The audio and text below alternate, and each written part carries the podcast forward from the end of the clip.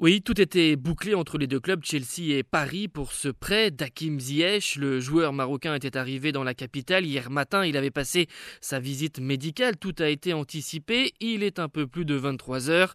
Les négociations sont terminées, mais au moment d'envoyer les ultimes détails administratifs à la Ligue de football professionnel, juste avant minuit, il manque au PSG un dernier document. Dernier document que le club londonien, qui s'y reprend à plusieurs reprises, ne fournit pas à temps. Et donc, pour quelques minutes, l'enregistrement de cette transaction ne peut se faire. Le PSG est furieux, Chelsea a manqué de rigueur, accaparé peut-être par un autre dossier, car il négociait aussi sur le gong un énorme transfert, celui de l'Argentin champion du monde, Enzo Fernandez, pour 121 millions d'euros en provenance de Benfica. Une légèreté, en tout cas, qui met Paris dans la panade. Le PSG va formuler un recours, mais les chances sont assez faibles de voir la LFP puis la FIFA valider ce transfert.